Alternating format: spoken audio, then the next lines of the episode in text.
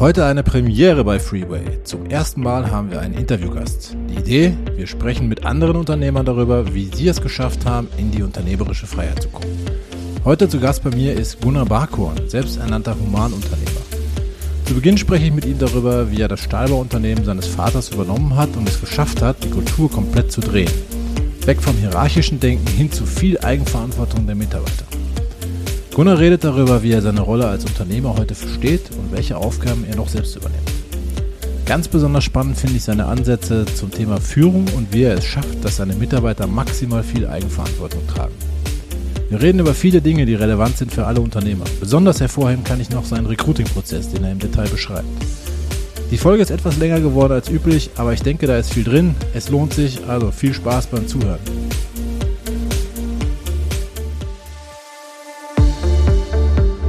Willkommen bei Freeway, dem Podcast für deine unternehmerische Freiheit. Von und mit Tobias Kahns und Christoph von Oertzen. Moin, Gunnar, erstmal. Tare erstmal, genau. Hallo Tobias, ich freue mich, dass ich äh, bei dir, schräg, schräg bei euch im, im Podcast sein darf. Äh, ich, ich war, war gar nicht sicher, ob ich dich alleine treffe oder ob Christoph dabei ist, aber offensichtlich machen wir einen kleines Tête-à-Tête draus. Das ist doch schön. Ja, ich, ich dachte, das ist gemütlicher, das ist gemütlicher und intimer, haben wir uns gedacht. Äh, ja, nee, ernsthaft, äh, es wird, glaube ich, einfach ne, zu dritt. Wir haben es kurz diskutiert. Er wäre total gern dabei gewesen, aber wir haben uns dann entschieden, wir machen das so. Ja, ja alles ich, gut. Für mich, für mich ist das heute eine, eine Premiere. Ich, ich freue mich wirklich noch mehr als sonst auf den Podcast. Ich mache das mit Christoph auch schon immer irrsinnig gern, aber heute haben wir eine Premiere, weil wir haben irgendwann gesagt, das wäre doch geil, wenn wir nicht immer als, als Berater da quatschen, weil es hat ja immer dann doch dieses Verkäuferische. Am Ende wollen wir ja was verkaufen, ist ja klar. Ne? Ja, Sondern wenn wir dann nochmal. Da kann man auch ohne Scham reingehen. Also auch ich verkaufe. Ich verkaufe jede Menge. Also, ja, aber, also wir, wir verkaufen ja nicht direkt sondern wir arbeiten am Aufbau einer Person oder einer Inhaltsmarke. So. Und ich arbeite ja an drei Marken gleichzeitig. Das ist meine Personenmarke als Unternehmer, das ist der Humanunternehmer als Speaker und das ist die Firma Barkhorn als, als Metallhandwerksunternehmen. So. Also ich verkaufe dir hier gerade drei Marken gleichzeitig. Wirst du auch merken auf der Strecke. Okay, bin gespannt. Ja.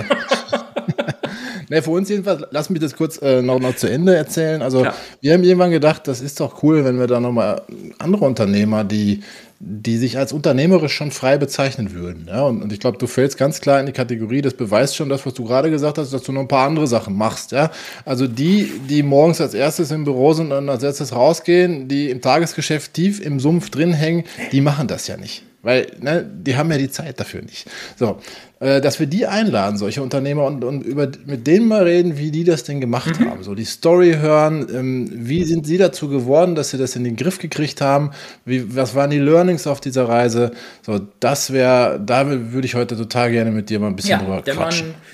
Denn man los. Mag, magst du mal ja, losstarten? Also wenn, so ein bisschen? Ja, starte mal mit deiner Story. genau. Wer bist du? Was machst also, du? Also, äh, für, für die Zuhörer da draußen, ich bin Gunnar Barkhorn. Ich laufe auch unter dem Label der Humanunternehmer. Ähm, erstmal ein großes Wort. Wir kommen vielleicht auch noch drauf, wie das Wort entstanden ist, wann und wo. Ich bin jetzt in dritter Generation äh, geschäftsführender Gesellschafter, so heißt das offiziell, der Barkhorn GmbH und Co.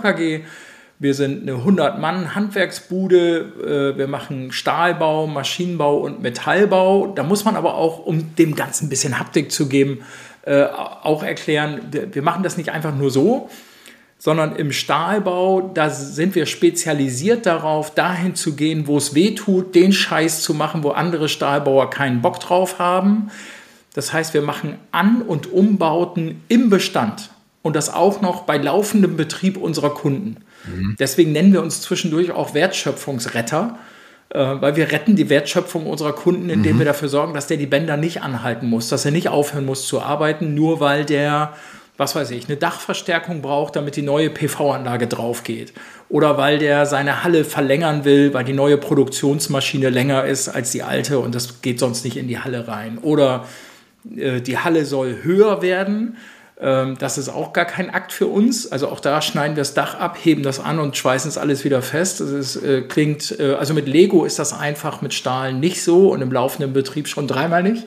Ähm, ziehen auch im laufenden Betrieb nochmal eben eine Arbeitsbühne mit ein. Äh, oder machen eine Halle breiter. Oder wir, wir passen halt die Gebäude den veränderten Bedarfen der Kunden an und die haben ständig veränderte Bedarfe. Und das geht im ganz Kleinen, so nitty-gritty Things, so hier mal eine ebene Fluchttreppe und da noch mal ein Geländer und da braucht es noch sonst irgendwas, bis hin zu, wir rocken dir das ganze Ding da über Kopf. Also das ist uns egal. Und weil das so im laufenden Betrieb stattfindet, nennen sich unsere Stahlbauer auch Operateure am offenen Herzen. und dann hast du schon ein Gefühl dafür, mit mhm. welchem Gusto die das machen. Mhm. Ähm, unsere Maschinenbauer, mhm. das sind mhm. die Fachleute für Wartung und Reparatur von großen Schiffsantrieben und großen Pumpen. Also richtig so Männerspielzeug, weißt du, da ist so, da ist kaum ein Bauteil, was du mal eben alleine tragen kannst. das ist also richtig Kram für Erwachsene. Und ähm, weil das alles so 30, 40 Jahre alte Schätzchen kriegen, die wir, äh, sind, die wir da kriegen. Ähm, ne, die Schiffsantriebe sind voller Seepocken und rostig und da denkst du eigentlich wirklich, oh, Alter, das Kernschrott schmeiß bloß weg. Und die Pumpen sehen manchmal nach 30, 40 Jahren ähnlich aus. Ähm, und die geben wir anschließend fabrikneu zurück. Das heißt, sie werden komplett demontiert, alles wieder aufgefixt, mhm. Dichtung neu, Lager neu. Äh, manchmal ändern wir bei Pumpen auch die Antriebsart auf äh, Synchronmotoren und alles Mögliche so. Und das das machen unsere Maschinenbauer und verstehen sich deshalb als Altenpfleger mit Sachverstand. Weil das sind halt so herrlich alte Schätzchen. Die brauchen auch ein bisschen Herz, ein bisschen Liebe und so, ne? So, und der, der, die dritte ja. Abteilung ist der Metallbau. Das ist ja eigentlich der fachliche Oberbegriff. Wir verstehen darunter unsere Schlosserei. Ähm, und die begreifen sich aber als Industriedienstleister, sind ganz nah an unseren Industrie- und Gewerbekunden und machen dort wirklich auch da den ganzen Kleinkram. Wirklich, wir ersetzen quasi bei unseren Industriekunden die Betriebsschlossereien. Wir haben Kunden, da ersetzen wir auch die zweite und dritte Schicht der Betriebsschlosser. Das heißt, die arbeiten, die Stammmannschaft arbeitet nur in, der Tagschicht und wir machen den ganzen Notdienstteil und sind dann on demand für unsere Kunden da. Und weil das so ist, weil wir eben 24-7 als Schlosser arbeiten, was ja auch schon ungewöhnlich ist, da gibt es, glaube ich, nicht so viele, ähm, deswegen begreifen die Jungs sich halt als Rettungssanitäter in Blau. Ja, also die haben buchstäblich so Blaulicht auf dem Kopf, wenn die losrennen, so fühlen die sich. So, also damit hast du mal für die Firma cool. Barcon, für den Laden, den ich da führe, so ein bisschen ein Gespür. Und äh, mhm der führt sich am besten, wenn du, wenn du dem Laden selbst und den Menschen im Unternehmen beibringst, sich selber zu führen, sich selber zu organisieren, weil wir natürlich wahnsinnig am Puls der Zeit unserer Kunden hängen, wahnsinnig eng getaktet sind, alles geht unfassbar schnell. Und ähm, das, war, das war der Anfang. Jetzt gehen wir mal zurück zu, wo ging es denn los? Ne? Also 98. Ja, genau. Ähm, ich, doch, ich mache es mal ganz plastisch da steht der Junior, so dritte Generation, wird der Mannschaft vorgestellt in so einer Betriebsversammlung. Ne? Steht der Junior da, ähm, also ich war da noch, das war, bin ich, genau, das und ich war du. deutlich weniger faltig als heute. Ja. Ähm. oh, ist, die Leute sehen es jetzt nicht, ja, aber es, es, hält sich auch heute noch ja, in Grenzen. Was Ärzte heute können, toll. so, auf jeden Fall, obwohl da war noch gar keiner dabei. Na egal. auf jeden Fall. Ähm, stehe ich da und denke so, was, was sagst du denn da? Das ist ja so eine Art Regierungserklärung, was du machst. Und dann war mir wichtig, denen klarzumachen, mir geht es im Wesentlichen um zwei Dinge. Das eine ist maximaler Fokus auf den Kundennutzen. Und zwar vom Azubi bis zum Chef. Mhm. Und das ist gar nicht so einfach, das wirklich in die ganze Mannschaft zu kriegen. Das, und ich bin so ein Typ, ich, kommuniziere sehr viel, ich rede viel und ich mache vieles in so griffige Sprüche hinein, die, die den Leuten im Kopf bleiben. Mhm. Und einer der Sprüche nach jeder Besprechung, nach jedem Gespräch mit, mit einem Mitarbeiter war immer, nützt das dem Kunden oder kann das weg? Oder nach einer Besprechung so, okay, mhm. schön, dass wir mhm. gequatscht mhm. haben, was hat der Kunde davon? So, und das permanent. Also ja, den, äh, die Systemtheoretiker würden sagen, ja. der volle Fokus auf die äußere Referenz. Was ich als Chef will, ist kackegal. Mhm. Es geht nur um die Frage, was will der Kunde? Und was muss der tun? Also wirklich Market-Driven Company. Ja. Das war so die erste Idee. Ja. Das ist der Zweck eures Unternehmens oder Sollte man meinen. Ne? Dem Kunden einen Ja, aber manchmal hat man das Gefühl, bieten, da ne? sind Unternehmen, die haben sich so entwickelt, dass sie nur noch um sich selber tanzen. also, hm, weiß ja. nicht, ob das so geil ist. Egal. So ist es. Das zweite, was ich angeführt nee. habe, ist, mir geht es um maximale Geschwindigkeit. Und das war für die Mitarbeiter schon mhm. so, so, eine eher beängstigende Aussage. Wenn dann Junior steht und sagt, mir geht es um maximale Geschwindigkeit, dann haben die sofort ganz intuitiv so ein Druckgefühl. Und da habe ich gesagt, nee, es geht mhm. nicht um maximalen Druck. Ich sage, denk mal an die Physik. In der Physik, wenn du, wenn du beschleunigen willst und immer mehr Gas gibst, also immer mehr Energie in ein System gibst, dann hast du so eine Endlichkeitskurve, gegen die das läuft. Ne, das ist so eine leichte Parabelkurve und die läuft gegen so eine Endlichkeit. Und dann kannst du irgendwann noch so viel Energie reinstecken. Die relative Mehrgeschwindigkeit ist dann eigentlich nur noch ein Witz. Das ist dann gelebte Energieverschwendung. Auf dem Niveau arbeiten etliche Konzerne und auch sogar kleinere Unternehmen arbeiten auf so einem kranken, schwachsinnigen Niveau. Du kannst aber auch ähm, eine ganz andere Strategie anwenden und drehst diese Parabel um. Und das ist die, die Suche nach dem Abbau von Reibung. Also wenn du immer weiter Reibung abbaust, dann bist du irgendwann soweit theoretisch im Vakuum angekommen. Du gibst nur noch einen Impuls und das Ding fliegt mit konstanter Geschwindigkeit. Und je mehr Impuls mhm. du gibst, umso schneller wird die Karre. Mhm. Das ist natürlich hochtheoretisch. In der Wirklichkeit, auch in der arbeitsorganisatorischen Wirklichkeit, gibt es leider kein Vakuum. Schön wär's, aber gibt's nicht. Aber die Idee, so nah wie es ja. geht, ranzukommen, ja. ist wichtig. Und das machst du, indem du dich zum Beispiel an die acht Arten der Verschwendung von Toyota hältst und ganz konsequent guckst, wie du die abgebaut kriegst. Du kannst das aber auch einfacher machen und das habe ich gemacht, weil Handwerker ähm, die brauchen es haptisch, die brauchen was Griffiges, ne?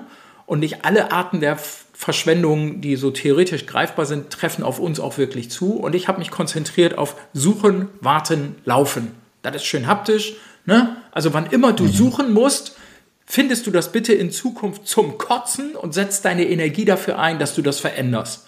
Wenn du laufen musst, denkst du bitte darüber nach, wie kann ich die Wege verkürzen, weil ich die Sachen näher an meinen Arbeitsplatz rücke, die ich häufiger brauche und und und. Also ganz logische, einfache Dinge.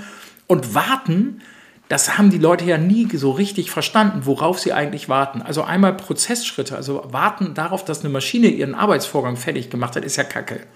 Also wie kann ich die Überwachung von Prozessschritten so eintakten, dass ich nicht ständig dumm dastehe, Nase popelnd und warte, bis die Maschine grün leuchtet und ich Teil wechseln kann. Vielleicht kann ich ja drei Maschinen bedienen, geht schneller. Ne? Oder ja, aber ja, warten, ja. und das ist das häufigste Warten, ist das Warten auf Entscheidungen. Das ist eine ganz große Reibungsfläche in wahnsinnig vielen Unternehmen. Ja, fast überall. Hast genau. jeder, ne? Hast und da gibt es ein super Mittel gegen. Sorgt dafür, dass jeder selber entscheiden kann. Dann gibt es kein Warten auf Entscheidungen mehr. Klingt leider viel einfacher, als es in der ja, Praxis mega, ist. braucht ja, viel genau, Mut. Kommen wir noch, kommen wir noch genauer drauf. Das ist ja, wie, wie, du deine Mitarbeiter führst und so. Das finde ich extrem ja. spannend. Ich habe noch mal eine Frage. Ähm, 1998 hast du es übernommen mit diesen zwei Grundsätzen Geschwindigkeit und äh, Kundennutzen. Wie war, war, das? Wie war denn der Zustand in, äh, in dem Unternehmen zu der Zeit. War da, wurde das schon gelebt oder wurde das ähm, überhaupt also nicht gelebt? Vater, Vater hat das Unternehmen sehr nach Command- und Kontrollrichtlinien geführt, also sehr Generaldirektoren okay. zentralistisch mäßig. Zumindest hat er sich den Zentralismus eingebildet. Ähm, ich habe das irgendwann ihm gegenüber mal formuliert. Ich sage, Papa, du weißt gar nicht, was unter deinem Radar jeden Tag die Firma so erfolgreich macht, weil die Leute dir das verheimlichen.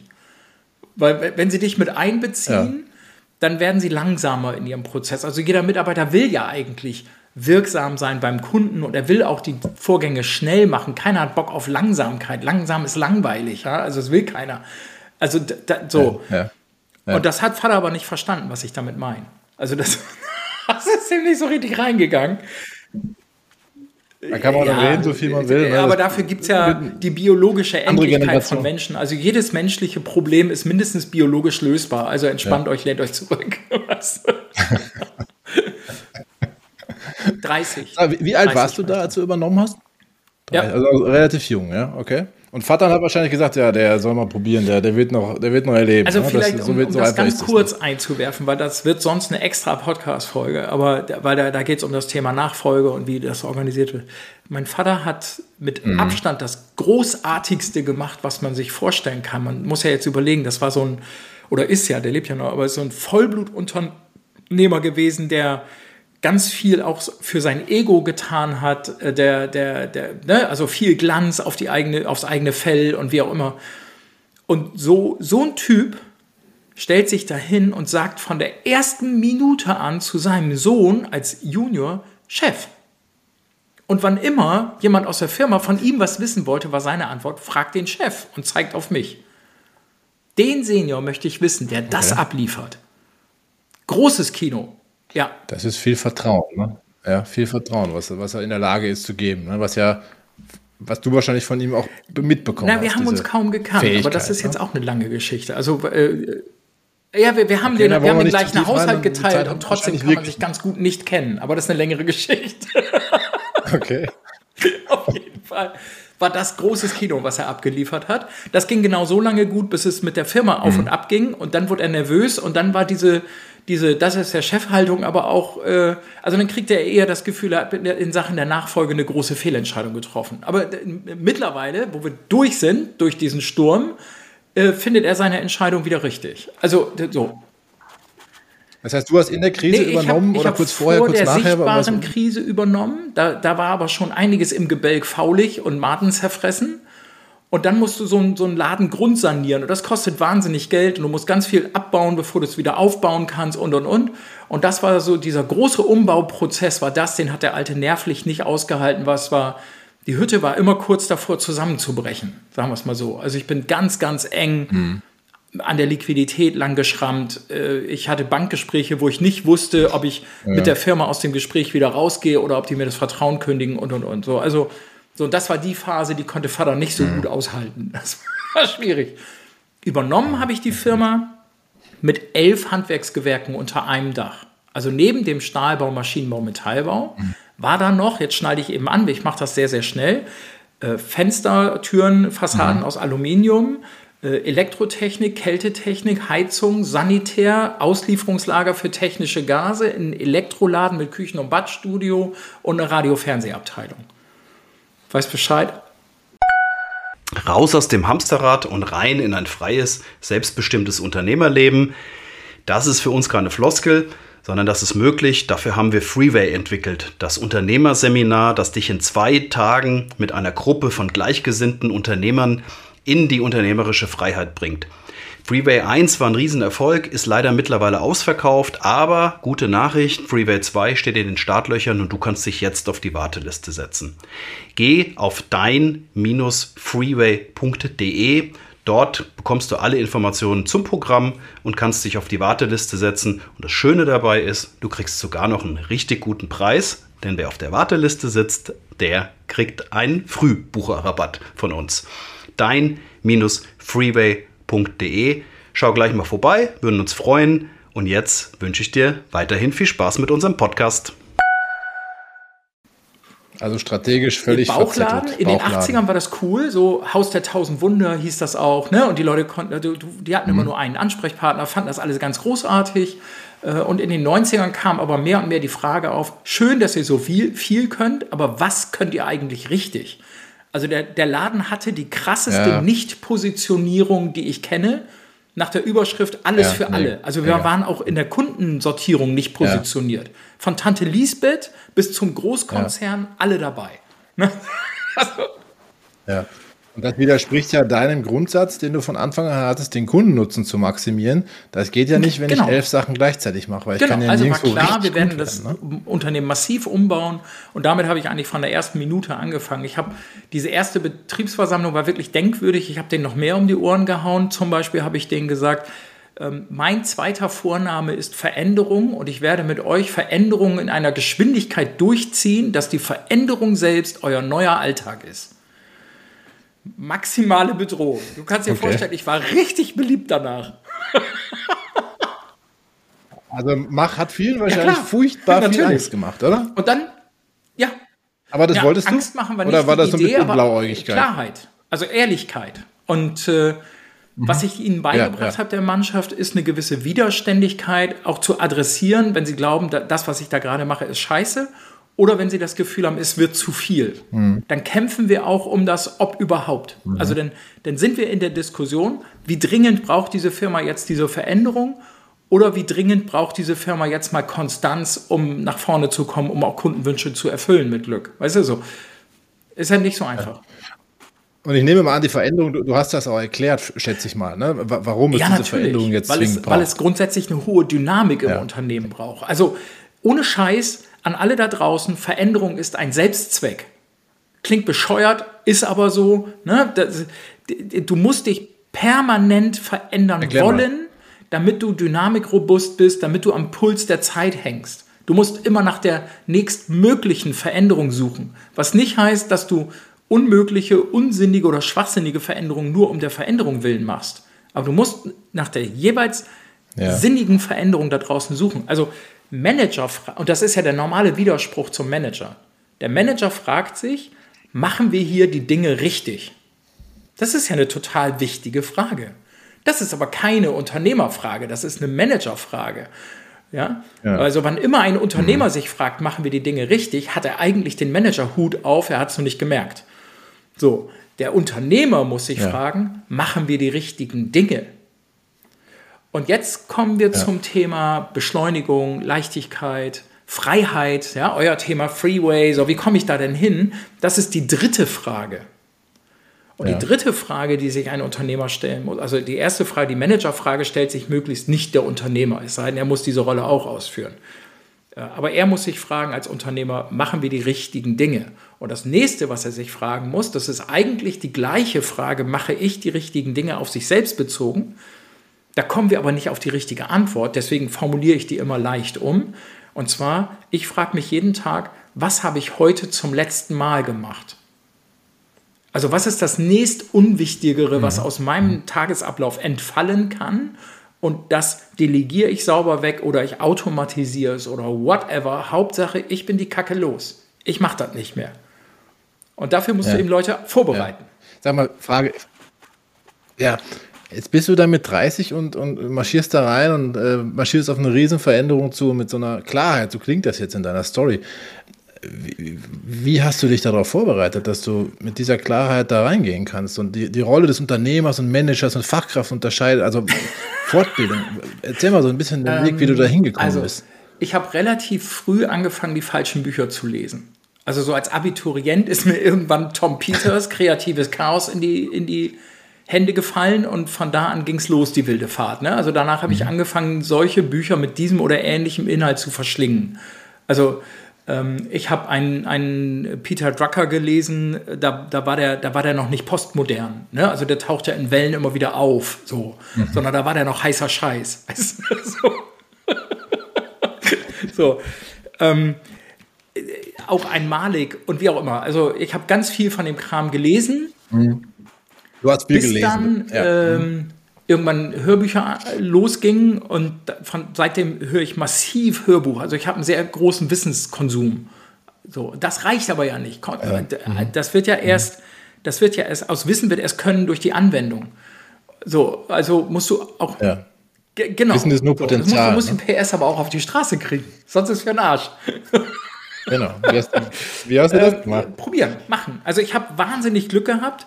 Ich habe ja. äh, in meinem Werdegang so nach, dem, nach der grundlegenden Ausbildung, also Berufsausbildung und Studium, danach war ich ähm, in einem Unternehmen, das hat in Sachen Führung alles falsch gemacht. Also es war ein super Lernort, um am eigenen Leib zu spüren, wie kacke toxische ja. Unternehmenskultur sein kann. Ähm, ich habe sehr nah am Arbeitsort gewohnt und immer wenn ich morgens um die Ecke kam, so hinter dem Wall weg und die Firma gesehen habe, in, in genau dem Moment habe ich jeden Morgen gekotzt. Ja, ohne Scheiß. Also das letzte Ehrlich? halbe Jahr. Jeden Morgen. Ich bin, das war, davor hatte ich einen großen Lebenstutor, der mich auch eingestellt hat in der Firma. Der hat mich quasi beschützt. Ich war aber auch so ein Stück sein Adlatus. Und wie der gegangen ist, war ich schutzlos da. Und ich war echt unter Dauerfeuer. Ich hatte auch noch eine führungsverantwortliche Aufgabe im Qualitätswesen. Und ich war plötzlich an allem schuld und alles mhm. trommelte auf mich ein. Und das war wirklich ein halbes Jahr jeden Tag gekotzt. Echt krass. Boah. Kommt jetzt gerade wieder hoch, wo ich das erzähle. Das ist gar nicht so eine geile Phase. Aber damit erlebst du, was passieren kann, wie. Also da war noch ein, da war noch ein Seniorchef, der wirklich original gesagt hat, ihr seid nicht zum Denken, ihr seid zum Arbeiten hier und all solche Dinge. Ohne Scheiß. Ja? Der nach mhm. einem Jahr mhm. Mitarbeit in leitender Position mir auf der Treppe entgegenkommt und mich fragt, wer ich denn bin. Okay. Oh. Ja, genau. Also gibt es alles. Ja, ja, Aber ich bin da sehr, sehr dankbar für ein traumhafter Lernort. Ja. Es ist prägend. Also, ne? es ist prägend. Und, äh, ja. ich weiß von einer Person aus dem Unternehmen, der hat ohne Scheiß auch nicht auf so einer Spaßebene, sondern sehr, sehr ernsthaft darüber nachgedacht, wie er einen Mordanschlag auf den Chef verüben lassen kann. Ohne Scheiß. So, also, und wenn du dann plötzlich Teil solcher Diskussionen wirst, da weißt du gar nicht, wie du dich fühlen sollst. Ne? Äh, Nee, Mach ich das mit war nicht ich. Aber, aber ähm, äh, wie viel Energie setze ich ein, um ihn davon abzubringen? Oder lasse ich es geschehen? So, eigentlich ungefähr so. Also schon krass. Auch so, so ein Gedanke Mhm. ist ja schon eigentlich sehr hochtoxisch.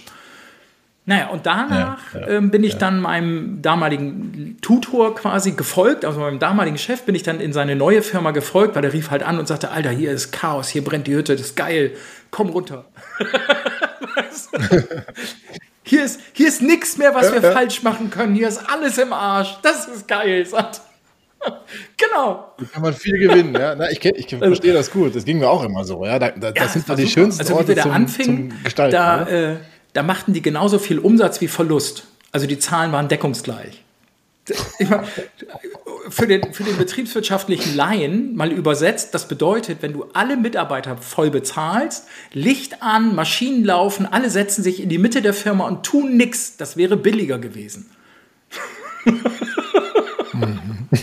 Also schon sehr, sehr krass. Also da konntest du nichts mehr falsch machen. Und da habe ich ähm, Management Ja, geübt. ja. Also der hat quasi mich, der hat mich in den drei Jahren in der Firma ausgebildet zum Unternehmer. Und das hat er hervorragend gemacht. Und von dem habe ich unfassbar viel gelernt. Der hatte auch Konzernerfahrung, der hatte Mittelstandserfahrung, der hatte ganz, ganz viel, auch sehr gutes Marketingwissen und allem. Und der ist für mich heute immer noch ein Riesenleuchtturm. Also zu dem gucke ich immer noch sehr auf. Toller Mensch einfach. Ja, super.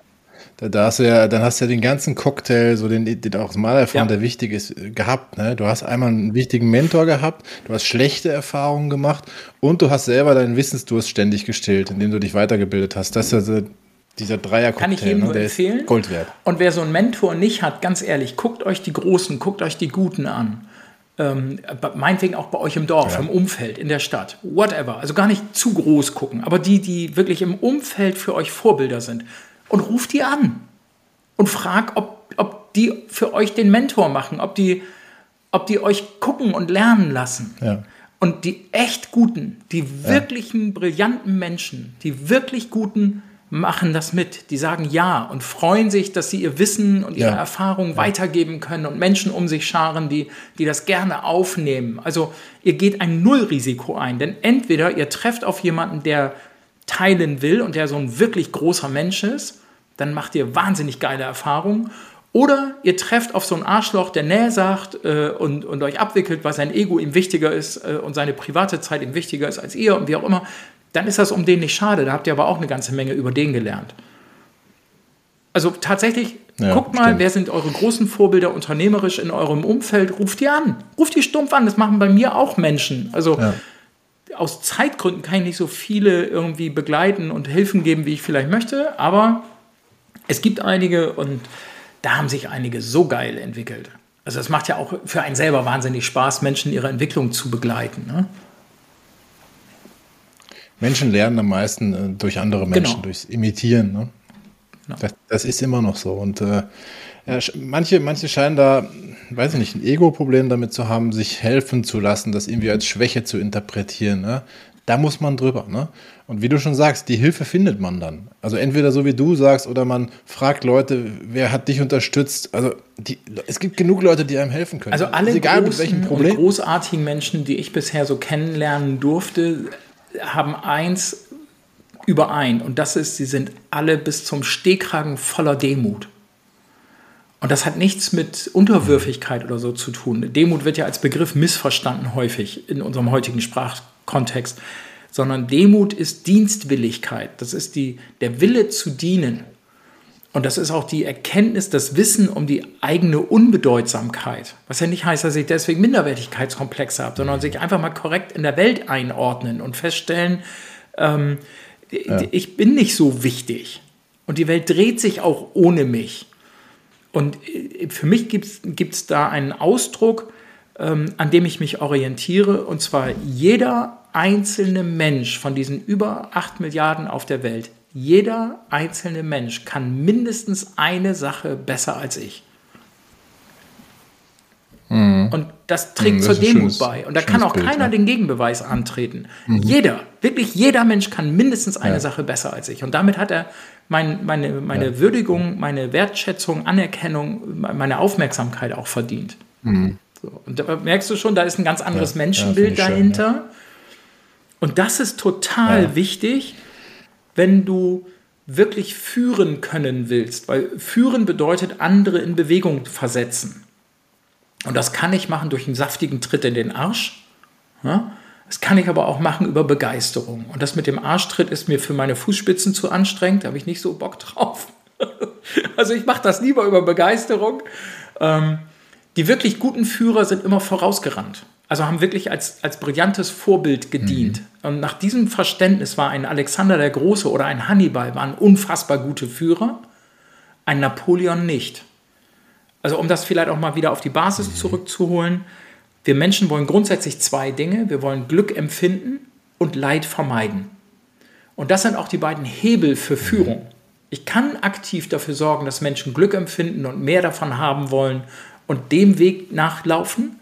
Oder ich kann dafür sorgen, dass sie Leid vermeiden müssen, weil ich sie eben mit Leid bedrohe. Also das ist dann sanktionierendes Führen. Also ne, das ist Macht bedeutet ja auch die mhm. Möglichkeit, mhm. anderen Schmerzen oder Kosten zu bereiten. Das ist, das ist der Ausdruck von ja, Macht. Ja. Ähm, und deswegen ja. ist er auch so negativ konnotiert, weil er auf der Leitseite stattfindet. Macht es aber auch die Möglichkeit zu gestalten. So, so das muss verstanden werden. So, und für mich ist deswegen Führung eine Dienstleistung. Wenn ich Menschen führe, bin ich ihnen gegenüber ein Dienstleister. Es hat überhaupt keinen Sinn, Menschen irgendwo hinzuführen, wo sie nicht hin wollten. Sondern ich kann sie nur dorthin begleiten, wo sie selbst hinwollen. Und damit das, wo sie hinwollen und das, was die Firma braucht, möglichst weit in Deckung ist, muss ich mich mit Menschen sehr auseinandersetzen, mit ihren Bedürfnissen auseinandersetzen. Und dann gelingt das, dass die Menschen dass ich sie dorthin begleiten kann, wo sie hinwollen und dass es zufällig auch noch das Bestmögliche und Richtige und Nötige für die Firma ist. Mhm. Stimme ich dir 100% zu. Eine Sache noch dazu vielleicht, dass man auch die richtigen Leute ins Team reinholt. Ne? Man kann wahrscheinlich nicht jeden als perfekten Teambegleiter machen, wenn die Werte ja, zum Beispiel genau. komplett auseinandergehen also, würden. Ich, ich, ich kämpfe ne? ein bisschen mit dem die richtigen Leute. Ähm, ja. weil das klingt ein bisschen so absolut, als gäbe es absolut richtige und absolut falsche. Mhm. Und das ist Quatsch, sondern, und deswegen, das hat dann in, in mhm. deinem zweiten Satzteil hast du es dann auch aufgelöst, wie du es meinst. Es geht darum, dass sie gut zum Unternehmen passen, einen guten Match darstellen in den Werten, ja. in den Zielen, in, in dem, was sie bewegt. Wenn das weit weg, grundsätzlich weit weg ist von dem, was für das Unternehmen zentral ist, dann kann das nicht funktionieren. Also wir sind ein, als Unternehmen sehr kollektiv ausgerichtet. Wir haben drei Kernwerte, das ist Verlässlichkeit, Flexibilität und vor allen Dingen Loyalität. So. Und so eine, so eine, so eine egomanen Vertriebsdüse, die würden wir, die würden wir kollektiv töten. Also der, der, der, der hätte keinen Boden bei uns. Nein, nein. Würde niemand so, und dann gibt es aber andere Unternehmen. Ja, ja, genau. genau. Und dann, würde und dann gibt es andere Unternehmen, natürlich. die haben einen ganz anderen Wertekodex da ist das der Held, da ist das der ja. Star. So, und das ist genau das. Du musst auf ein gutes ja. Matching achten. Deswegen übrigens, genau. wenn wir Mitarbeiter genau, suchen und einstellen, ich mag diesen Begriff Recruiting nicht, weil das, das bedeutet ja im, im Wortsinne, mhm. dass wir Rekruten suchen, also dass wir Soldaten suchen. Ich suche keine Soldaten. Deswegen, bei mir heißt es Matching, mir geht es darum, dass wir gut zusammenpassen. Das ist die Aufgabe. Ja, ja, ja, ja. super. Ja, also genauso habe ich es auch gemeint. Ja. Ich würde gerne nochmal zurück, äh, Gunnar, jetzt, äh, wo du gesagt hast, du schlitterst in diese riesige Veränderung rein. Jetzt hast du den Leuten ganz viel bewusst auch ein bisschen Angst gemacht. Und wie, wie hast du das jetzt gemacht? Also wie, wie, hast du diese Veränderung wirklich mit denen durchgezogen? Mhm. Was war das Erfolgsrezept? Das sind ganz viele kleine Dinge. Also einmal ist sicherlich von Vorteilen eine sehr plastische, sehr bildhafte Sprache. Dann diese Bereitschaft vorauszugehen, auch da, wo es weh tut. Ähm, eine andere, ja, Was meinst du damit? Äh, beschreib, beschreib, gib mal ein Beispiel dafür, weil das, das, das hört man ja so oft. Also bist nee. du dann selber auf die Baustelle gefahren und nee. hast da was gemacht? So ähm, meinst du das? Aber ich, ich will es gerade erklären. Also es gibt zwei mögliche Positionen, wo du als Unternehmer stehen kannst. Entweder du bist der Erste und Wichtigste, dann stehst du aber, wenn du hinguckst, zwischen deiner Mannschaft und dem Kunden weil du bildest den Kundenkontakt ab, mhm. alles läuft über deinen Schreibtisch. Du bist also der, der operative Vollhonk. Entschuldigung, wenn ich das mal, ja. weil das hat mit Unternehmer nichts zu tun. ne? Du bist ein brillanter Selbstständiger, aber du ja. bist kein Unternehmer. Ähm, und in dieser Rolle bist du immer zwischen deiner Mannschaft und dem Kunden. Wie sollen deine Mitarbeitenden direkt am Kunden ihren Erfolg generieren, wenn du da im Weg stehst und sie wegen jeder Kacke dich fragen müssen. Also das ist ja ätzend. Das war übrigens so ein bisschen die Rolle, die mein Vater eingenommen hat. Nicht ganz, das war, dafür war das Unternehmen mhm. schon zu groß und zu komplex, aber, aber so ein bisschen ja. Also er hat sich immer als Anwalt des Kunden im eigenen Unternehmen verstanden. Und damit hatten, wann immer es mhm. problematisch mhm. wurde, die mhm. Mitarbeitenden auch zwei Feinde, wenn es kritisch wurde dann war da nicht nur der Kunde stinkig, sondern den, den Chef als ultimativen Racheengel hatten sie auch noch auf der Schulter sitzen. Äh, das ist eine Kackrolle. Weißt du? Mhm. Wer will das? So. Ja. Und meine Position ja. ist nicht zwischen dem Kunden und dem Mitarbeiter, sondern ganz stark hinter dem Mitarbeiter. Ich mache denen den Rücken frei, ich mache die ganz, ganz stark. Mhm. Und ich trete erst dann auch dem Kunden gegenüber auf den Plan, wenn es darum geht, die Mitarbeiter zu beschützen. Und das aber auch nur im Mitarbeiterauftrag. Also solange der Mitarbeiter das nicht adressiert, bin ich auch nicht zu sehen. Aber irgendwann, ich sage immer, wenn ein Projekt anfängt zu stinken, ne? wenn das anfängt, so die schiefe Ebene runterzugehen und ja, anfängt Geld zu kosten und Kacke wird und uh, so. Also wenn es anfängt, Geruch zu entwickeln. Dann irgendwann wird ja auch der Kunde kniesig und ja. dann irgendwann steht so ein Mitarbeiter bei mir im Büro und sagt, hm, Chef, ich glaube, das Schreiben musst du jetzt schreiben.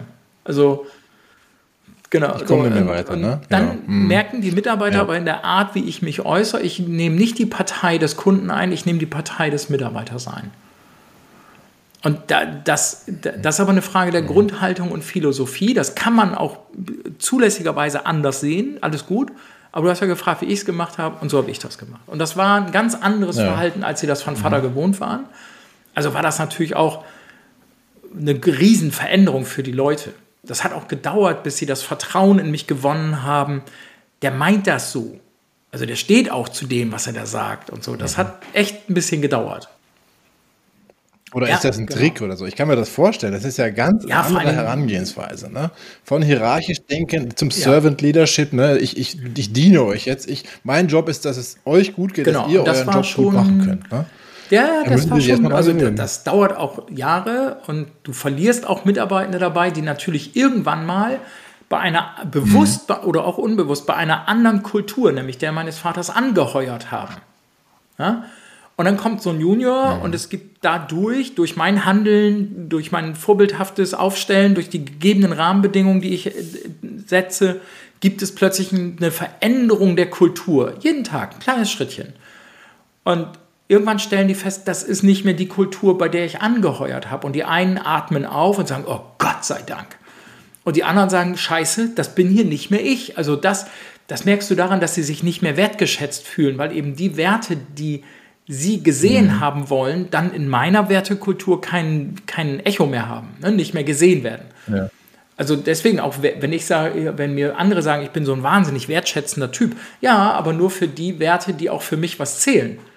Also ich wertschätze eben niemanden für, äh, ich reiß mir den Arsch auf, damit ich zwei Rolex links und rechts am Handgelenk habe und einen dicken Ferrari und sonst wie auf die Brause haue und den ganzen Tag damit angebe, in welchem letzten Dubai-Urlaub ich war. So, das ist schön, das kann jemand machen, das kann in seinen Wertekontext passen, aber das ist nichts, auf das ich referieren kann.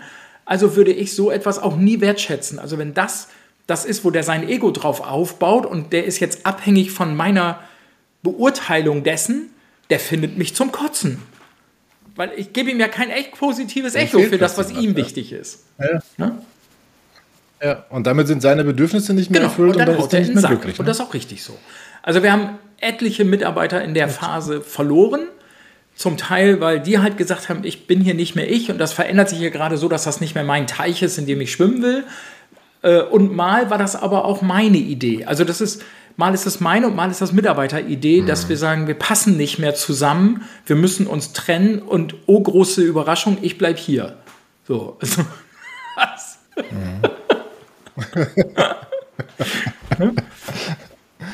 Du sag mal, was hat sich denn jetzt für die Mitarbeiter dann verändert in diesem Prozess? Also die haben jetzt vorher irgendwie ihren Job gemacht und jetzt ähm, haben die dann den Job gemacht mit, mit unter deiner Führung. Ähm, die mussten sich, sich erstmal abgewöhnen, ähm, dass sie, dass sie sich ihren Arsch nicht mehr versichern müssen, sprich, dass sie nicht mehr wegen jener Scheiße beim Alten ins Büro rennen, nach dem Motto, hey Chef, ich habe ein Problem die hatten ja nicht wirklich ein Problem. Die waren ja alle Experten. Die wissen ja, wie, die, wie, sie das Problem lösen. Sie sind ins Büro vom Chef gelaufen, um die Erlaubnis für ihren Lösungsweg abzuholen und, und noch viel wichtiger, um die Verantwortung für den Lösungsweg bei dem Alten zu lassen. Das ist ja das, was passiert. Ne? Weil sie Angst hatten, weil sie Angst hatten, nachher, wenn sie genau, einen Fehler gemacht hätten, dem Motto, melden macht frei. Ne? So, ja. und das war gar nicht ja. meins. Also, weil ich gesagt habe, das ist Zeitverschwendung, das kostet hier Zeit, das ist, das ist unfassbar, was du da gerade machst. Und du machst dich selber kleiner und unwichtiger, als du bist. Also, entweder du bist manns genug, das zu entscheiden, ja. dann entscheid es auch. Und wenn du es nicht entscheiden kannst, bist du womöglich an der falschen Position. Aber ich bin hier nicht der, der für dich irgendwie die Eier schaukelt. Äh, äh, läuft nicht. So, also sind die bei mir ins Büro und haben immer Entscheidungen abgefordert. Na, ja, mach ich nicht. Nein, sag ich dir nicht. Geh raus, löst das. Ja, aber wie denn? Nein, mach das. Entscheide ja, selber, wenn, ja? ja, was wenn? Ja, wenn ich das falsch mache. Ich sag, stell dir vor, dann hast du es falsch gemacht. Und dann lernen wir es beide. Ja, aber wenn du das nicht willst, mhm. ja, dann will ich das nicht. Aber es das heißt noch lange nicht, dass es für den Kunden schlecht ist. Also denk darüber nach, was du selber verantworten kannst, wie du selber entscheidest und und und so. Und das, das war ein harter Prozess, dass den Leuten, also das war fast das zwischendurch wie den Belzebub ja. austreiben. Ne? Und wie es dann kritisch wurde im Veränderungsprozess, kam das nochmal ganz deutlich auf, wo sie sich Führung gewünscht haben. Jetzt los, Chef, nimm das Ruder in die Hand, sag mhm. uns, wo es lang geht und hau mal auf den Tisch, war also auch so ein ganz häufiger Appell. Und habe ich gesagt, und? Ja. Wo, wo liegt denn unter meiner Faust auf der Tischplatte die Lösung? Also warum soll ich auf den Tisch hauen? Bringt das irgendwas? Also, was soll das jetzt? Ich verstehe das nicht. Bist du, da mal, bist du da mal nervös geworden in der Phase oder warst du die ganze Zeit also sicher, ich, ich tue das richtig? Sicher und ich bin bis heute nicht sicher, dass ich das Richtige tue. Ich lebe nach dem Motto, wir irren uns voran und gleichzeitig werde ich nicht nervös. Also ich weiß nicht warum. Also auch wirklich in, okay. der, in der kritischsten Zeit war ich so darauf fokussiert, ähm, dass wir, dass wir mit den Ressourcen gut umgehen, dass die Leute äh, am Ball bleiben und an Bord bleiben und nicht das Vertrauen ins Unternehmen verlieren. Und, und, und also das war für mich so, so viel im Fokus. Ich hatte gar keine Zeit, irgendwie nervös zu werden. Und dann bin ich auch eine Type, ich denke sehr klar und sehr logisch. Das stimmt schon. Weißt du? Und dann denke ich immer, nervös werden ist pure Energieverschwendung. Das macht mich nicht besser. Also lass das. Wozu nervös werden? Wozu. Ja Wozu schlecht schlafen, right. nur weil es dem Laden kacke geht? Dann bin ich anderen Morgen unausgeschlafen und unkonzentriert. Das ist bei der Lösung des Problems keine Hilfe, also schlaf gefälligst gut. Jetzt denkt sich der ein oder andere, natürlich geil, will, will ich auch, ja, aber du, ja. du hast, hast du einen Tipp? Ja. Also für, ich kenne viele Unternehmer, die gerade diese, diese Angst, ja, Angst, was genau. falsch zu machen, Angst, dass irgendwas schief geht und dass sie deswegen keine Entscheidungen treffen können. Und da, da leiden viele drunter. Also vielleicht ja, kannst du denen irgendwas Dinge. mitgeben, also das, wie sie damit äh, besser ja, ja, umgehen Jetzt wird es richtig spannend. Also Zettel und Stift raus und mitschreiben, Jungs und Mädels. Ähm, das eine ist, ähm, wenn ein Problem auf einen zukommt und die meisten Probleme kommen auf zwei Beinen durch deine Tür ne, oder werden so transportiert das Erste, was du dich fragst, ist, hey, Problem, herzlich willkommen, bist du eine Gefahr für Leib und Leben? Und wenn du feststellst, dieses Problem ist keine Gefahr für Leib und Leben, dann kannst du schon mal tief ausatmen und denken, wow, geil, heute stirbt an diesem Problem niemand. So, dann die zweite Frage, hey, Problem, bist du eine Gefahr von wirtschaftlich existenzieller Dimension? Also können wir daran pleite gehen? Das ist auch sehr, sehr, sehr, nicht immer, aber sehr häufig ist die Antwort nö. Und dann kannst du nochmal ausatmen und sagen, wow, geil, heute geht an diesem Problem keiner pleite. Und dann hat die Lösung dieses Problems alle Zeit der Welt. Und dann gehst du sie nicht weglegen, sondern dann gehst du sie konzentriert und strukturiert, aber auch angstfrei an. So, also erstmal raus aus der Panikzone. Mhm. Das ist durchatmen. Ne? Und diesen kleinen Denkprozess. Das Zweite ist, natürlich gibt es Probleme, die haben eine Dimension, die sind existenziell. So, also ich nehme mal dieses Bankengespräch, wo ich nicht wusste, gehe ich mit der Firma da wieder raus. Und dann ist es sehr, sehr cool, wenn du in deiner Vorstellungskraft dieses Problem durchgehst, wirklich komplett, haarklein, äh, wirklich dir das in deiner Fantasie zu Ende vorstellst. Das heißt, in so einem Beispiel, ich habe mir überlegt, am Abend vor diesem Bankengespräch, hm, wenn die jetzt morgen sagen, Herr Barker, wir ziehen die Linie ein, das wird hier nichts mehr, wir haben, wir haben das Vertrauen verloren, das machen wir nicht. Ähm, was heißt denn das dann? Ja, das heißt ja, ich muss Insolvenz anmelden. Hm, schönes Buzzword, aber wie geht das? Also, wo musst du hin? Ah ja, Amtsgericht, stimmt. Mhm. Aber was für ein Papier musst mhm. du eigentlich mitnehmen? Oder sind es mehrere Papiere? Also Personalausweis brauchst du bestimmt. Du brauchst wahrscheinlich auch die Gewerbeanmeldung, weißt du nicht genau. Aber also so genau habe ich mir das vorgestellt. Dann habe ich mir mhm. überlegt, wer sitzt denn da mhm. beim mhm. Amtsgericht? Also wie sieht der Typ wohl aus oder so, weißt du so? Und dann habe ich im Geiste so den Dialog mit dem Menschen geführt und dann auf dem Rückweg vom Amtsgericht im Kopf habe ich gedacht, scheiße, spätestens jetzt musst du es auch der Mannschaft sagen. Also berufst du eine Betriebsversammlung ein und teilst ihnen mit, dass du gerade einen Insolvenzantrag gestellt hast und dass du selber auch nicht weißt, wie es weitergeht. So, und dann kriegst du ja so einen Insolvenzverwalter gestellt und äh, mit dem geht es dann darum, äh, äh, veräußern oder verwerten. Und dann stellen wir aber fest, ne, immer die schlechtere Variante überlegt, äh, veräußern klappt nicht, also wir verwerten. Äh, was, was wird denn verkaufsfähig sein? Ja, das und das und das, dafür kriegen wir noch ein bisschen Geld. Wird für die Größe des Problems nicht reichen. Also irgendwann Tür zu. So, okay, was heißt denn das Tür zu? Also irgendwann schließt du ja das letzte Mal die Tür von deiner Firma ab. Ich meine, das ist ja schon eine maximal schmerzhafte Vorstellung. Und dann habe ich da im Kopf gestanden mit im mhm. Bild mit diesem Schlüssel in meiner Hand und überlegt, wem gibst du den denn dann eigentlich? dann habe ich gedacht, hm, ja, wahrscheinlich dem Insolvenzverwalter. Also habe ich so im Gedanken dem den. Und dann habe ich überlegt, Moment mal, damit hört die Welt ja gar nicht auf. Also wahrscheinlich hast du auch nach dem letzten Abschließen immer noch Wochen und Monate lang Stress mit der Abwicklung der Firma und allem, was da noch kommt und Gläubigerbefriedigung und wie auch immer. Aber du wirst zunehmend Zeit haben für anderes. Und du wirst ja auch Druck haben, wie finanziere ich mein Leben? Also muss ich mir eine neue Beschäftigung suchen. Und dann war klar, da ist dieser Gedanke übrigens, äh, Vortragsredner zu werden und Autor zu werden, geboren.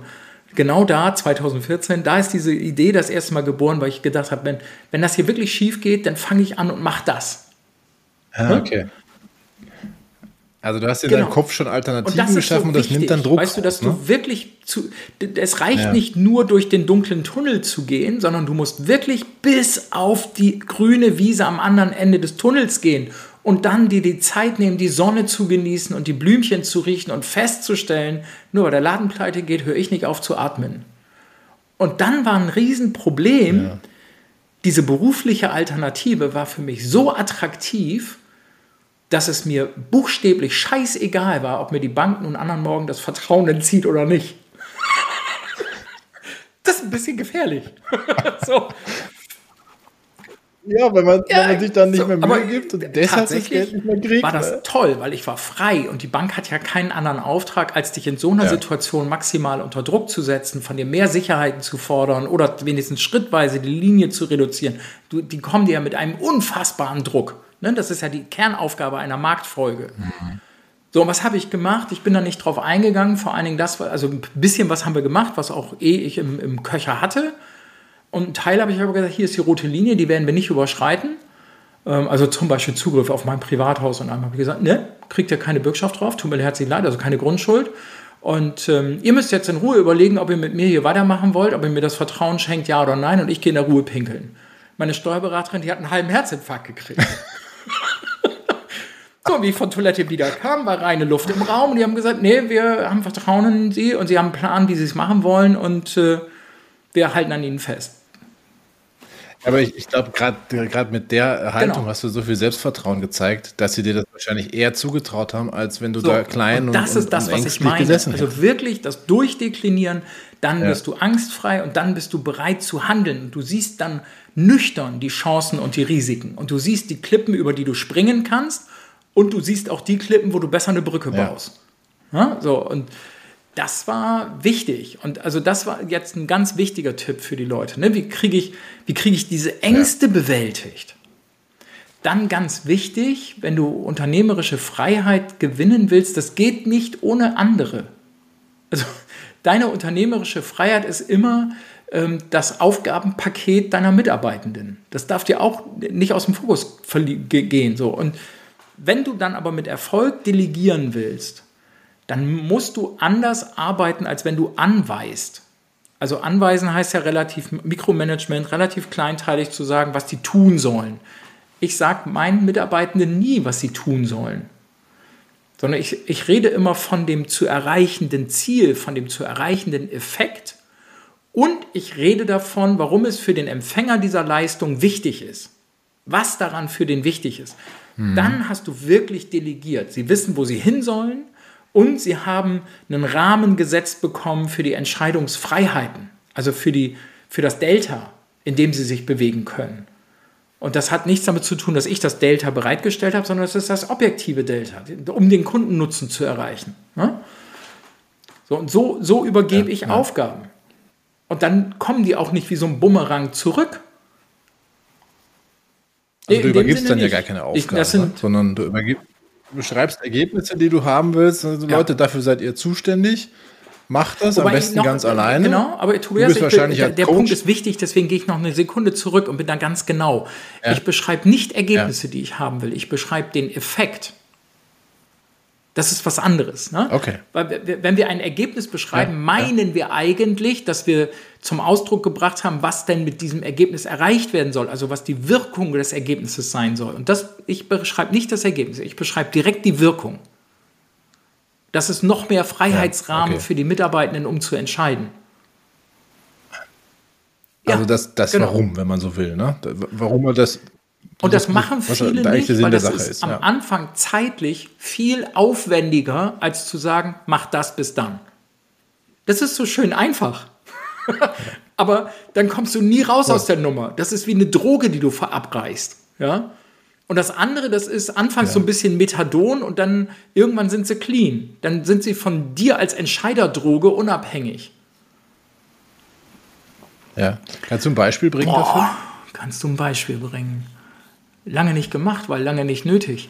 Ähm also doch, ähm, jetzt im, im, Marketing zum Beispiel, ähm, da geht es darum, ne, wir, wir machen gerade den ganzen Workflow rund um unseren Newsletter von der Firma neu. Der ist heute jetzt das erste Mal so ja. im, im, neuen Design rausgegangen.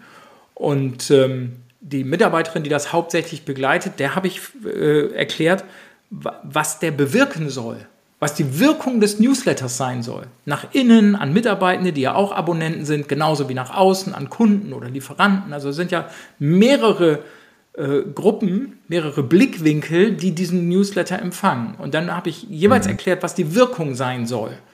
Und ansonsten habe ich da die Finger rausgehalten. Und ich habe heute dann das erste Mal das Ergebnis gesehen und ich fand es gut. Also da geht noch eine Menge, alles gut, aber da sind wir schon auf dem richtigen Weg. Und das ist dann auch wieder Führung in der Frage ja. der Einflussnahme ne, dass ich jetzt im nächsten Schritt mit ihr darüber spreche und sage, guck dir das Ergebnis an und jetzt deklinieren wir noch mal durch, was war eigentlich das, die besprochene Wirkung, die wir haben wollen. Meinst du, wir werden diese Wirkung haben? Also ne, im Abgleich mhm. mit dem Ergebnis, das noch mal kontrollieren. Das ist eine, also, und ich habe aber, die, die hat mir nicht den ja. Newsletter hingelegt und gesagt, gib mal frei. Nee, hätte ich auch nicht gemacht. Bei manchen geht das ja, fünf, ja fünfmal eben. hin und her. Sondern, nee, du ja, schickst den raus, wenn du meinst, dass ja. du fertig bist. Und dann sehen wir an der Reaktion, wie gut es war. Hm? Ja. Das wird sie ja auch wissen, ne? Also sie, sie wird ja ein Interesse daran haben, dass dieser Newsletter ja, erfolgreich wird. Also hoffentlich, ne? Weil das ist ja dann intrinsische Motivation, dass sie sich für ihren Job und für die Ergebnisse ja, klar. auch wirklich also, interessiert. Also, mein Gott, wer, wer, keinen Bock hat auf das, was er bei uns macht, der sollte das besser nicht tun. Das ist auch ein Stück Ehrlichkeit dem Arbeitgeber gegenüber. Also ich sage sehr deutlich immer, du ja. musst nicht bei uns arbeiten. Niemand muss arbeiten. Also in, die, in, diesem Land schon dreimal nicht. Und ja. dann kommt immer großer Widerspruch von Leuten, die, ja. die noch in, ihren, in ihrer Opferrolle und ihren Glaubenssätzen gefangen sind, die immer meinen, ja, wer ernährt meine Kinder, bla. Ja, äh, Arschlecken 350. Du musst nicht arbeiten. In diesem Land ist das so organisiert, dass du nicht arbeiten musst aber du möchtest die Konsequenzen des Nichtarbeitens nicht tragen. Also hast du dich entschieden, arbeiten zu wollen. Das ist eine Entscheidung gewesen. Du erinnerst dich nur nicht mehr dran. und fühlt sich ganz wohl in deiner selbstgebauten Opferrolle. Das ist natürlich Quatsch. Ja? Ja, ja. Was hältst du von dem Spruch äh, Hire Slow, Fire Fast? Nee, nee, nee. Also nee? beides Quatsch. Ähm, beides Quatsch. Beide, beides, beides Quatsch. Quatsch. Okay. Also wir stellen ziemlich schnell ein, aber weil wir einen sehr, sehr schlanken, sehr wirksamen Prozess gebaut haben, wie wir feststellen, passen wir zusammen oder nicht. Also das Erzähl mal, wie, wie, wie, wie sieht das aus? Gibt es mehrere Runden? Ja. Oder, also nicht okay, im Detail, das, aber ich mache das, sagst, ich mach das im Durchlaufzeit? Ähm, erstens, ähm, wir, ja. wir kriegen keine Bewerbungen, weil der Bewerber sind wir. In einem Arbeitnehmermarkt sind wir der Bewerber. Also können sich Menschen, ja. die sich für uns interessieren, auf der Webseite unsere Bewerbung und die ist personalisiert an sich selbst herunterladen. Da steht dann drin, Alter, wenn du das geil findest, was du hier gelesen hast, dann ruf mich an. Und dann steht da meine Telefonnummer und dann telefonieren wir. Und da passiert schon eine ganze Menge Vorsortieren, Kennenlernen, whatever. So, wenn das gut gelaufen ist, dann mhm. lade ich ein zum Vorstellungsgespräch. Das ist aber mein Vorstellungsgespräch. Also ich stelle die Firma vor und mich als Chef. Von dem kann nichts wissen. Also du machst das wirklich ja, mit den, mit den Leuten, du machst das direkt. Also in die Leuten. Firma kommst du nur okay. über meine Leiche. Das heißt, das ist für dich weiter Unternehmeraufgabe. So. Ja, okay. Mhm. Ja, finde find ich gut. Ich, ich sehe das auch so, dass das Unternehmeraufgabe ist, sich darum zu kümmern, ja, bitte, dass man die richtigen Leute an Bord holt. Ja, Was könnte genau. es Wichtigeres Dann stellen deine ja? Pfeifen Pfeifen ein und du wunderst dich, dass du einen Pfeifenladen hast. Da kannst du schön Musik mitmachen, aber keine Erfolge. So, auf jeden Fall. Ja. so, dann äh, Vorstellungsgespräch und wie gesagt, die sollen, ich will keinen, ich kriege die ganze Zeit nicht einmal eine Bewerbungsmappe von denen. Ich kriege keinen Lebenslauf, gar nichts. Ich kriege nichts, mhm. weil mich das auch nicht ja. interessiert. Mich interessiert der Mensch, der da sitzt. Mhm. Und nach dem Vorstellungsgespräch, ja. wenn das alles geil gelaufen ist, sage ich so, und hier endet meine Reise. Und du bist herzlich eingeladen, hier eine Woche mhm. mitzuarbeiten und deine Kollegen kennenzulernen. Von meiner Seite aus bist du genommen, sonst würde ich dich nicht zum Probearbeiten einladen. Das heißt aber noch lange nicht, dass du hier einen Arbeitsvertrag kriegst, weil die Entscheidung, ob du hier anfängst oder nicht, die treffen deine Kollegen. Und deine Kollegen entscheiden auch anhand okay. des Probearbeitens, in welcher Entgeltgruppe wir dir ein Angebot machen können. Und das kannst du dann nehmen oder mhm, lassen. Mhm, Aber ich als Chef bin da raus. Okay, spannend. Das heißt, du prüfst den Bewerber oder die Überhaupt. Bewerberin gar nicht fachlich, sondern nur jetzt menschlich, wertertechnisch. Und die Kollegen machen das dann in der Woche, dass sie nachher sagen, der, der, die ist gut für die und die Aufgabe. Ja, und genau. Dem, das so, läuft sehr, sehr automatisch. Und irgendwann ja. brauchen wir sowas wie eine gültige Postadresse und, und vielleicht auch ein paar Schweißerscheine und so ein Käse. Das holt sich unsere Personalleiterin alles während der Probearbeitswoche, wenn wir das Gefühl kriegen, hey, das lohnt sich, dass wir uns die Papiere holen. Also es könnte am Ende gut gehen. Ne? Dann holt sie mhm. sich das und dann baut die daraus einen Arbeitsvertrag mhm. und dann in der Regel freitags kriegt er diesen Arbeitsvertrag als Entwurf dann mit nach Hause und dann kann er sich das in Ruhe überlegen. Mhm. Ja. Okay. Spannend. Habt ihr das Thema, was ja, worüber sich viele beklagen, Fachkräftemangel, oder habt also ihr das nicht? Der, der, der vermeintliche Luxus, der mal bestand. Ne? Ich habe eine offene Stelle, ich rufe raus in den Markt und mich, ich werde mit Papier in Form von Bewerbungsmappen erschlagen. Dieser vermeintliche Luxus ist ja Gott sei Dank vorbei. Und das sorgt auch dafür, dass wir mhm. Menschen mit ihrer Arbeitskraft wertiger und anders wahrnehmen als früher. Gott sei Dank. Also ich finde das sehr, sehr gut. Und dieser Grundzustand, der geht auch an uns nicht spurlos vorüber. Aber relativ zu anderen Unternehmern, mhm. wenn ich höre, was die für einen Ärger haben, haben wir es vergleichsweise leicht. Also wir, wir haben relativ mhm. häufig, dass diese Bewerbungsmappe von uns sich runtergeladen wird. Ich habe äh, zweimal die Woche habe ich locker so ein Kennenlerntelefonat. Ähm, einmal bis alle zehn mhm. Tage im langen Durchschnitt, würde ich sagen, habe ich so ein Vorstellungsgespräch Davon landen fast alle, nicht alle, aber fast alle in einem Probearbeiten und von den, die bei uns Probe gearbeitet haben, würde ich mhm. sagen, kommt nachher ein Drittel an Bord ungefähr. Aber das sind jetzt so grobe Durchschnitte, da gibt es große mhm. Unterschiede zwischen den Feinwerkmechanikern ja. und den Metallbauern und wer sich für die Verwaltung bei uns bewirbt oder beziehungsweise eine Bewerbung runterlädt, das ist total schön, aber da ist das nach einem sehr freundlichen Telefonat schon zu Ende, weil ich keinen Bedarf habe. so, also es ja. sind ja, Ganz grob jetzt die Zahlen. So, wer, wer mit der Schlagzahl, also ich könnte, genau genommen könnte ich mindestens ein, also alle, alle vier bis sechs Wochen, wenn ich wollte und wirklich den Kanal aufdrehen würde, könnte ich jemanden einstellen. Ja, passiert mhm. auch fast im Augenblick, okay. weil wir okay. Bedarf haben. Ja. Super, super. Okay, Kommen wir nochmal wieder ein bisschen mhm. zurück zu deiner Unternehmeraufgabe, ähm, wie du sie begreifst. Also ich habe jetzt schon rausgehört, im Operativen siehst du dich logischerweise nicht, das machen deine Mitarbeiter. Strategie, Riesenthema. Ne? Damals in der, in der großen Veränderung, da bist du als allererstes mal das Riesending Strategie angegangen. Zweites Riesenthema, die richtigen Mitarbeiter ins Unternehmen reinholen. Was ist da noch, wo du sagst, damit beschäftigst du dich eigentlich den ganzen Tag? Ja. Oder war es das, das, schon? War's. Also noch, noch so ein bisschen, noch so ein bisschen okay. die Marketingaufgaben begleiten, sagen wir mal so. Also da darf ich mitreden, drücken wir es mal so rum aus. Aber ich treibe das nicht voran. Ich bin da nicht der Experte. So. Ähm, nee, also der Fokus auf die eigenen Mitarbeitenden, ja, ähm, organisatorisch den Rahmen stellen. Also wenn du das vergleichst mit der Aufgabe eines mhm. Trainers für eine Fußballmannschaft, ich bestimme schon das Spielsystem. Natürlich funktioniert das im Dialog mhm. mit der Mannschaft, dass die auch Ideen haben, wie, hey, heute ist 4-4-3 vielleicht besser als das andere System. Ja, okay, dann stellen wir um. Aber meistens stehe ich eben rein draußen am Platz und sehe von dort am besten, wie das Spiel gerade läuft und habe eher einen Blick für ein funktionierendes Spielsystem als die Leute, die auf dem Platz stehen. Das ist nämlich ein anderer Fokus. Ähm, mhm. Also mhm. das schon. Also organisatorisch immer auch mit der Überlegung, wo höre ich im Unternehmen das Wort muss und wie mache ich aus dem muss ein will. Ein Beispiel, ähm, du hörst ja immer im ersten Quartal die Leute sagen, ich muss noch Urlaub nehmen. Damit meinen sie den Resturlaub, den sie noch abbauen wollen, weil der ja sonst zum 31.03. Mhm. gestrichen wird. Ne? Also ich weiß nicht, wie es in Österreich ist, aber äh, äh, hier in Deutschland ist das ja vielfach so. Es gibt ganz wenige Ausnahmen. Ähm, ja. Und das fand ich kacke. Weil das erste Quartal ist ja zum Urlaub machen auch wirklich der beschissenste Zeitraum äh, überhaupt. Ne? Also kaum Ferien in dem Zeitfenster, Kackwetter. Was willst du da machen? Ja. das ist ja scheiße. Ja. So. Und dann haben wir einfach den, den Urlaubsanspruch genommen, in Stunden umgerechnet und aufs Zeitkonto addiert. So, also am Anfang des Jahres kriegen die den Urlaubsanspruch aufs Zeitkonto. Und Zeitkonto kann im Unterschied zum Urlaubskonto nicht verfallen. Und seitdem ist das Muss weg. Niemand muss Urlaub nehmen. Die nehmen dann Urlaub, ja, wenn sie wollen. Wie absurd. Ne? Ich meine, Urlaub ist ja was Schönes. Ne? Wenn man das irgendwie plötzlich schlechter ja. macht, indem man dazu gezwungen wird. Das heißt, du achtest sehr stark drauf, dass es den Leuten Ja, gut wobei geht, ich würde das nicht mit so einem Feelgood-Manager oder so gleichsetzen wollen, weil das ist mir, Entschuldigung, aber ich finde den Begriff ja. ein bisschen zu kasperig. Das mögen mir jetzt alle Feelgood-Manager, auch gerade die selbsternannten, nachsehen.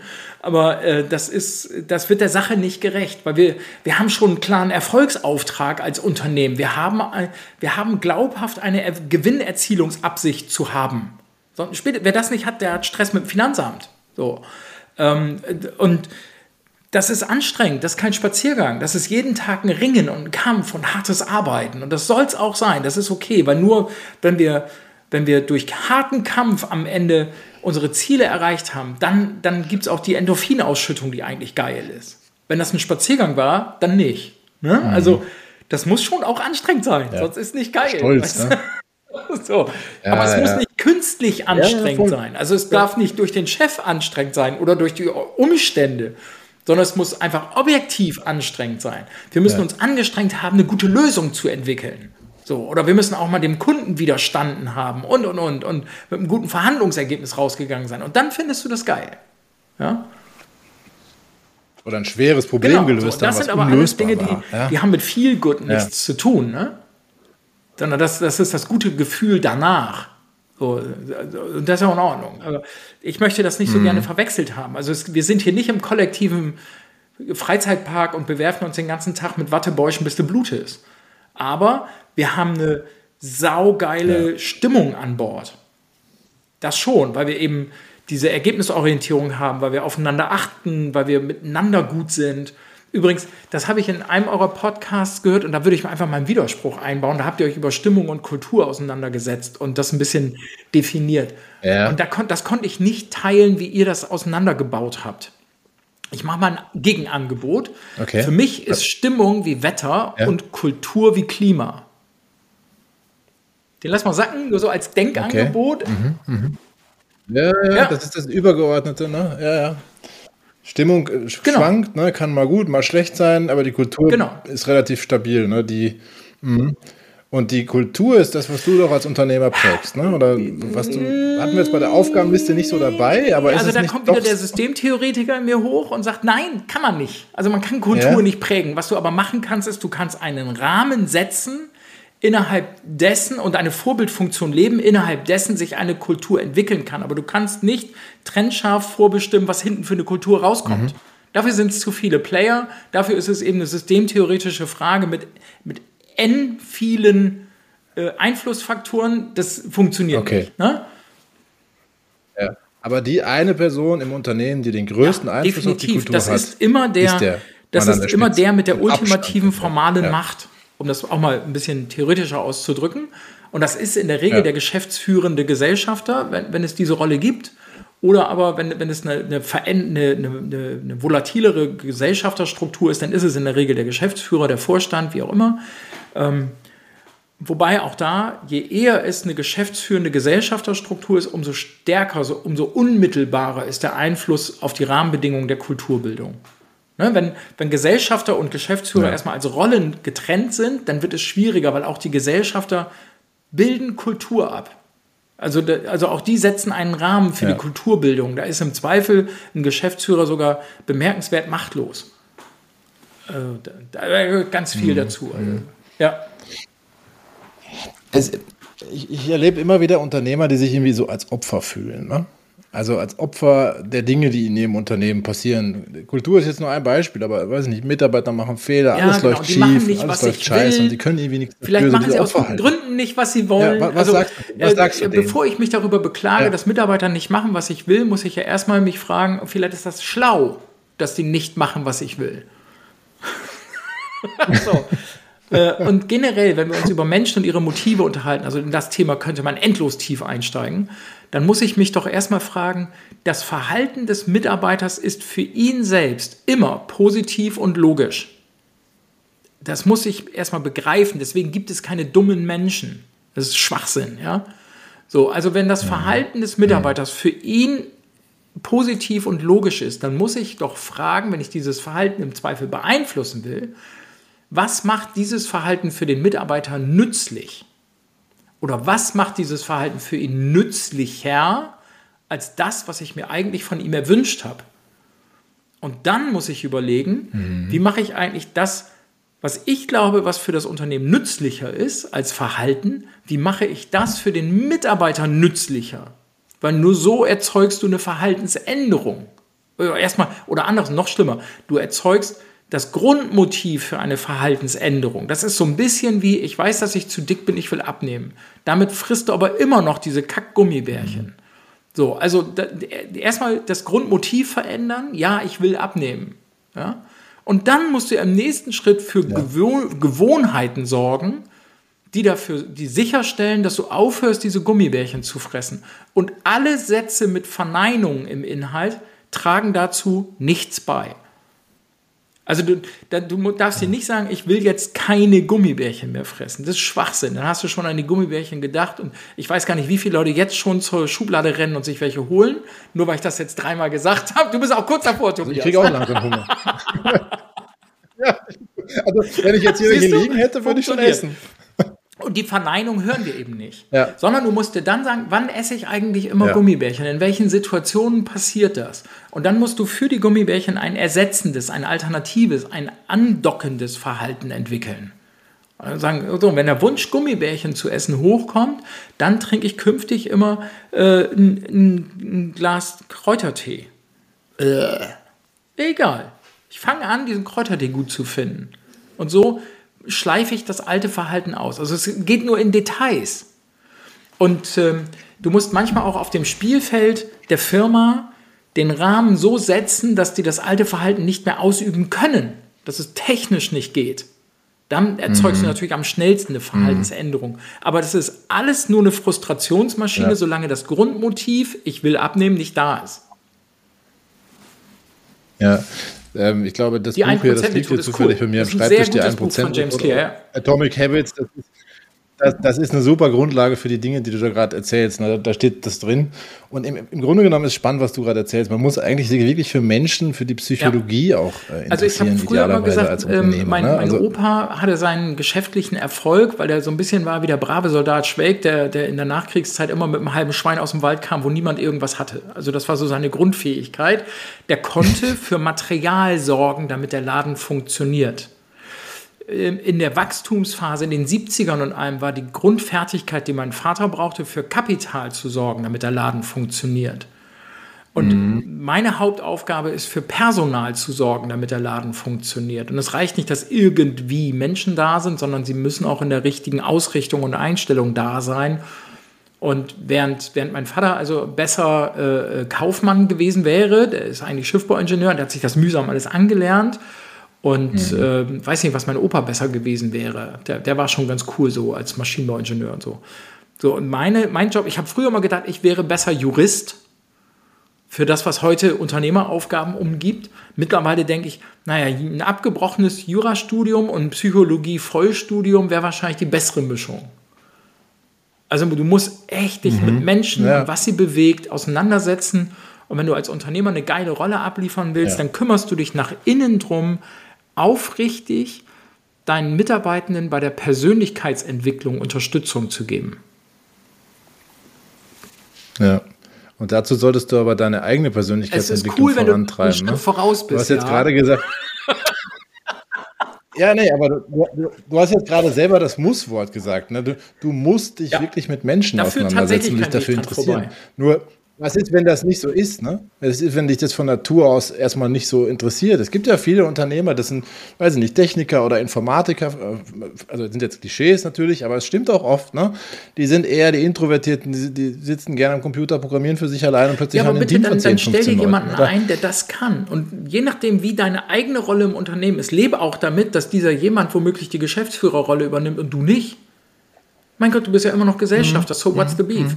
Also äh, äh, funktional denken, auch, ja. überlegen, was es für die, was braucht. Also ich, ich kenne ja, einen ja. unheimlich guten Unternehmensberater, äh, der hat eine geile Frage, ähm, mit denen er seine, seine Kunden konfrontiert. Er, der, er nennt sich auch Unternehmerberater, weil er berät eben nicht das Unternehmen, sondern die Unternehmer. Mhm. Und er stellt den, ups, jetzt mir ein Ohr mhm. rausgefallen. ähm, er stellt den Unternehmern immer eine wichtige Frage und zwar, was braucht deine Firma jetzt von dir? Und das ist der, die, der Appell, mhm. die Anleitung, funktional zu denken. Und das finde ich eine sehr, sehr wertvolle ja. Frage. Was Wo braucht deine Firma jetzt von dir? Ja, ja, mega. Ja, und immer wieder neu stellen, die Frage, ja, natürlich, ne? weil das ändert natürlich. sich. Die ist ja nicht statisch, nichts ist statisch. Ja. Ganz im Gegenteil. Ja, so ja. ist es. Schöne Frage, ja. Mhm. Du Gunnar, wo, wo, schaust du drauf? Ähm, jetzt bist du doch relativ weit weg, so aus dem Tagesgeschäft, aus dem Operativen, aber du wirst ja trotzdem hier und da mal wissen wollen, ob alles so weit gut läuft. Ähm, wie siehst du das? Was sind deine KPIs, wenn man so will, auf die du drauf ja. Oder, oder ist es die Stimmung, die du dir einfach Gib mir eben eine Sekunde, dann Wie machst du das? Jetzt, jetzt höre ich ja, dich auch wieder Stereo. ähm, was sind meine KPIs? Ähm, also auf Zahlen gucke ich so gut wie gar nicht. Die nehme ich so latent am Rande wahr. Ähm, wie es kritischer war, da war zum Beispiel der, der Liquiditätsforecast für sechs Wochen und so, ne? Das war wahnsinnig wichtig. Äh, einfach um zu gucken, okay, wenn ich, wenn, also wenn ich irgendwo am Rand stehe, muss ich ja aufpassen, wenn ich jetzt noch einen Schritt nach links mache, bin ich weg. Äh, dann sind Zahlen, die damit eine, ja. eine, Korrespondenz haben, wichtig, aber es gibt keine grundsätzlichen Zahlen. Wir planen zum Beispiel auch keine Umsätze mhm. fürs Folgejahr oder laufende Jahr planen wir nicht, sondern wir planen unsere Kosten und legen mhm. fest, was wir oder stellen fest, was wir mindestens als Umsatz brauchen, damit wir am Ende mit einem Plus rauskommen. So und und das ja, weiß dann auch wahrscheinlich jeder. Ja, das oder Unternehmen ist komplett transparent. Also ja, das gibt, ist ja gar nicht. Es gibt keine Information ja. über das Unternehmen, die nicht allen bekannt ist oder allen zugänglich ist, bis hin zum Kontostand und so. Das wissen alle.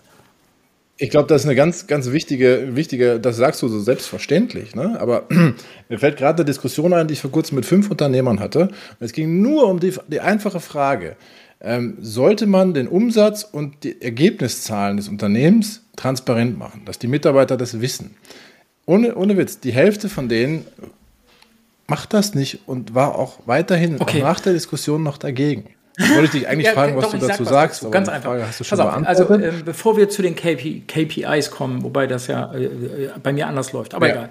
Ähm, also, wir, wir wenden eine Methode an oder ein, ein, eine Marschroute an, eine Maxime, die nennen wir Teilhabe hoch 4. Und der erste Schritt, die erste Form, die erste Stufe der Teilhabe ist Information. Also bei uns gilt maximale, ungefilterte Teilhabe an der Information. Alles an Information ist für alle irgendwie verfügbar. Es gibt bei uns in der, im, im ERP-System, in, den anderen Software, gibt es keine Bereiche, die nicht sichtbar sind. Alles ist für jeden zugänglich. Warum brauchen wir diese Stufe der Teilhabe an Informationen? Damit die zweite Stufe, die Teilhabe an der Entscheidung funktionieren kann. Und das ist die wichtige Botschaft an die Unternehmer, die du gerade benannt hast. Die Qualität einer Entscheidung hängt eins zu eins von der Qualität an Informationen ab. Und wenn ich gar keine Zugänglichkeit habe, ist die genau. Qualität genau. null. Und dann ist die Entscheidung entsprechend. Und heute laufen die Entscheidungen wie so eine Pyramide zum Chef hoch weil wir dort die sanktionierte Information vermuten, nicht weil der so schlau ist. ist ja Unfug. Ne? So. Und das ist genau das Problem, weil genau. die, die, die kundenorientierte, die wesentliche Information für die jeweilige Frage, die hat ja nicht der, der Chef, sondern die hat der Mitarbeitende. Der kommt ja mit dieser Fragestellung durchs Haus gelaufen. Der holt die ja von draußen rein. Also muss ja. den Spieß umkehren und alle andere Informationen, die bisher sanktioniert war, dem Mitarbeiter zur Verfügung stellen, damit der entscheidungsfähig ist, weil er dann eben, Stichwort Geschwindigkeit vom Anfang unserer Aufnahme, weil er dann eben selbstständig entscheiden kann, nicht warten muss und der Laden viel, viel schneller wird. Das ist die Idee. So, wenn du die Stufe 1 Information und die Stufe 2 Entscheidung hingekriegt hast, dann wirst du feststellen, wenn deine Mitarbeitenden alles wissen und alles entscheiden, dann haben sie auch einen gehörigen Anteil am Gewinn verdient, buchstäblich verdient. Der gehört denen, den darfst du als Unternehmer gar nicht mehr als deins empfinden. So, und bei uns geht ein Drittel vom Gewinn an die Belegschaft. Das ist genau die Antwort auf Stufe 1 und 2. Mhm. Das ist die Stufe 3. Und wenn du zum Beispiel eine, eine Gewinnanteilskomponente reinbringst, dann wäre es ja widersinnig, wenn die Ergebnisse des Unternehmens nicht transparent sind. Du kannst den Leuten ja nicht irgendwas ausschütten und sie können nicht selber ausrechnen, warum das so ist oder wie viel. Ja Schwachsinn, ne? Ja. So, und dann haben ja. mir aber diese drei Stufen ja, nicht gereicht, weil diese Jagd nach dem jährlichen Gewinn ist mir zu kurzfristig. Also haben wir die vierte Stufe, mhm. die Teilhabe am Besitz, noch draufgesetzt. Das heißt, jeder Mitarbeiter kann sich mit Kapital am Unternehmen beteiligen. Und das gibt dem, dem, dem okay. Schauen auf den Gewinn einen langfristigen Horizont. Wie viele haben das gemacht? im Augenblick. Also es ist so ganz langsam steigend. Ähm, wir machen das jetzt heute über Genussrechte und äh, ich arbeite gerade an einer Idee im Zusammenhang meiner persönlichen Nachfolge, das über eine Mitarbeiterbeteiligungsgesellschaft zu machen mit einem Risikohebel, dass die nur 10% Risiko tragen, aber vollen Genuss und so weiter. Aber das ist ein bisschen kompliziert, was ich da gerade vorhabe. Das ist auch noch nicht ausgereift. Aber es kann ein spannendes Modell werden. Ja. Sehr spannend. Ja, ist eine, ist eine schöne Antwort ähm, auf die an die, die, diese Unternehmer, die noch nicht mal als ihre einfachsten Zahlen ja. offenlegen wollen. Das, das ist dann eine selbsterfüllende Prophezeiung oft. Ne? Sie geben nicht alle Informationen, dann, dann werden Entscheidungen vielleicht sogar getroffen, weil man zwingt dazu, dann sind die falsch und dann hat man eh recht genau. gehabt, dass das nicht funktioniert. Ne?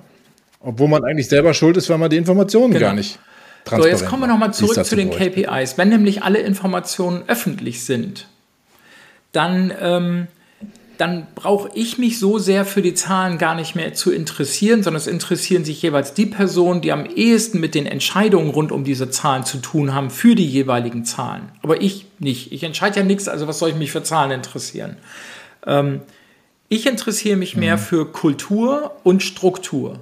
Also spreche ich mit jedem Mitarbeiter einmal im Jahr im Rahmen eines Mitarbeiter eines Zukunftsgesprächs genau genommen, spreche ich darüber, wo stehst du heute und wo willst du hin und wie kann die Firma dich maximal dabei unterstützen?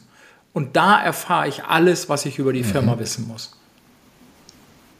Das heißt, ja, das machst du mit jeder einzelne von den 100 Leuten, vom Azubi bis zu meinem Co-Geschäftsführer. Mit mir persönlich wird auch ein Zukunftsgespräch geführt. Das machen mein Co-Geschäftsführer und mein Prokurist mit mir. Die machen es dann zusammen, ähm, mhm. was, wofür ich unfassbar mhm. dankbar bin, weil ich lerne da auch viel draus. Mhm. Und ähm, aus diesen Zukunftsgesprächen lerne ich halt unfassbar viel, wo der Einzelne persönlich hin will, aber auch, ja. was wir ähm, was wir als Unternehmen strukturell und organisatorisch noch entwickeln können, um besser zu werden. Ja, das heißt, das ist dann eigentlich die Antwort auf, auf meine Frage. Du, du schaust ja. auf die Mitarbeiter wieder mal, ne? Ähm, was, was zu deinem Humanunternehmernamen sehr gut passt. Schaust du auf die Kunden? Also führst du da auch Gespräche? Guckst du, ob die zufrieden nee. sind? Stichwort Kunden nutzen oder ist das genau. Teil der Sonst Aufgabe wäre ich denen ja wieder im Weg. Also den direkten Draht zum Kunden haben meine Mitarbeitenden. Mhm. Hin und wieder verirrt sich mal einer. Ich weiß nicht, ob der sich dann verwählt hat oder ob das Absicht ist, aber dann habe ich halt auch mal einen Kunden am Telefon und äh, die wollen dann mit mir so den letzten Chefrabatt für ein Angebot verhandeln oder irgend so ein Schwachsinn. Und von mir mhm. kommt dann mhm. immer sehr, sehr freundlich, wollen Sie mit jemandem reden, der Ahnung hat oder wollen wir weiter telefonieren? Weil ich, ich greife doch meinem Abteilungsleiter nicht in seine Kalkulation, indem ich jetzt irgendeinen Rabatt mit dem Kunden ausmache. Ja. Da bin ich gar nicht qualifiziert für. Was soll denn der Schwachsinn? Ne? Ja, ja, ja. Du hast vollkommen recht, aber viele, viele machen das dann trotzdem. Mhm. Die fühlen sich dann auch gebauchpinselt, glaube ich, dass die dann die Entscheidung ja, genau, treffen genau. dürfen oder müssen. Und das braucht schon eine gewisse Größe, ne? Aber ja, das, du, das war super spannend, äh, ähm, Gunnar. Wir haben schon eine Stunde 20. Eigentlich äh, sind unsere Podcasts-Folgen kürzer, also viel kürzer. Vielleicht machen wir ja, zwei draus. Ich glaube, wir machen Du bist nicht der Erste, der im Nachhinein feststellt, ja. vielleicht machen wir besser zwei draus. Das kommt aber, weißt du, das ist gefährlich, okay, wenn ihr euch einen gut. Speaker einladet. Ne? Da musst du dich nicht wundern, wenn der den Redestein nimmt und nicht wieder hergibt. Das Berufsrisiko. Ich habe das, hab das erwartet und erhofft. Ich habe es erhofft, äh, Gunnar. Es ist genauso, wie ich mir das vorgestellt habe, ist das gelaufen. Ähm, hast du noch, magst du noch so ein, zwei Tipps so zum Abschluss noch mitgeben an unsere Zuhörer? Ja, was wir noch nicht hatten. Ich, ich, meine, da war schon was viel wir drin. Noch ne? nicht, was wir noch nicht gestriffen haben. Äh, boah, fällt mir jetzt spontan, also jetzt so frisches noch nicht ein. Ich könnte noch mal zusammenfassen, das ist aber Quatsch, das darfst du gerne machen. Äh, oder die Leute mit sich selber oder nochmal die Folgen anhören. Ähm, nee, also ich glaube wirklich, das Wichtigste ist, sich nicht so wichtig nehmen. Also wirklich, macht mal bewusst mhm. Übungen in Demut und Achtsamkeit. Ähm, und geht, geht positiv, ja. wertschätzend und gewinnend ja. auf Menschen zu, am liebsten auf die eigenen. Fragt sie, wo sie hinwollen und wie ihr dabei helfen könnt, dass sie da ankommen. Ich glaube, das ist wirklich mit Abstand das Wichtigste. Ja. Persönlichkeitsentwicklung ist das, ne, das, das im Prinzip, was du sagst. Arbeitet an euch selber und scheut euch vor allen Dingen auch nicht, Hilfe in Anspruch zu nehmen auf dieser Reise. Ja. Danke, Tobias. Jeder, der wirklich weit und erfolgreich Danke, dass du das nochmal so gehabt. deutlich adressierst. Ähm, weil die Leute glauben immer, ich, ich habe mir das irgendwie selber alles aus den Finger gesogen oder was. Für alles, was wir strukturell machen, haben wir jeweils eine Unternehmensberatung an Bord, die auf das Thema spezialisiert ist ähm, manchmal sind es auch Generalisten, wenn es ein umfassenderes Thema ist. Und die holen wir uns an Bord, um das eigene Thema auf ein höheres Professionalitätsniveau zu heben. Und das ist vielleicht nochmal ein deutlicher Tipp an die mhm. Leute. Scheut euch nicht, Berater ins Haus zu holen. Punkt 1. Punkt 2 macht einen ordentlichen Beschaffungsprozess zu dem jeweiligen Berater. Das wird nämlich nicht gemacht. Da mhm. lerne ich abends auf einer Netzwerkveranstaltung beim Bier einen Unternehmensberater kennen und weil ich den nett finde, hole ich den ins Haus. Ich ja. habe mich überhaupt nicht damit auseinandergesetzt, für ja. was steht der, was ist sein Werkzeugkoffer, welche Probleme kann der lösen, welche Referenzkunden hat der. Also, weißt du, für jede Be genau. Vergleich anstellen. Für jede bekackte Maschine hole ich mir drei Angebote und allen Scheiß, aber einen Berater hole ich einfach so an Bord. Und der hat die Macht, einen unfassbaren Unfug in der Bude anzustellen. Also bitte trennt die Spreu vom Weizen, macht einen ordentlichen Beschaffungsprozess, holt die rein zum Pitchen, lasst euch briefen von denen und dann habt ihr ein Gefühl dafür, der kann mein Problem lösen und der nicht so gut und holt euch mehrere Angebote für die gleiche Fragestellung. Das ist jetzt vielleicht nicht unbedingt das, was du hören wolltest, Tobias. Auf der anderen Seite, ich verfolge euren Podcast ja schon eine Weile und folge dir ja auch auf LinkedIn. Und ich bin sehr zuversichtlich, bei so einem sauberen Auswahlprozess bleibt ihr zwei sowieso am Ende über. danke, danke Gunnar für die Blumen. wir, wir bemühen uns. Und, und, durch so tolle Gäste wie dich äh, wird die Wahrscheinlichkeit natürlich noch weiter erhöht. Also uns geht es wirklich darum, Mehrwert zu liefern, wo es halt nur geht. Ja, also äh, sei es bei LinkedIn, im Podcast natürlich ganz besonders. Und ich glaube, heute ist das massiv gelungen, Gunnar. Ähm, bin ich mir hundertprozentig sicher, dass da etliche Sachen dabei waren, wo die Leute mitgeschrieben haben, wo sie gedacht haben, geil, das, das nehme ich ja, mit, gerne. das probiere ich aus. Ja, sehr, Danke sehr dir gerne. vielmals dafür. Prima. Ach so, darf ich eine Einladung aussprechen, Tobias? Ähm, und zwar, äh, ja. wir haben auf der Strecke gesagt, Menschen lernen am meisten von anderen Menschen.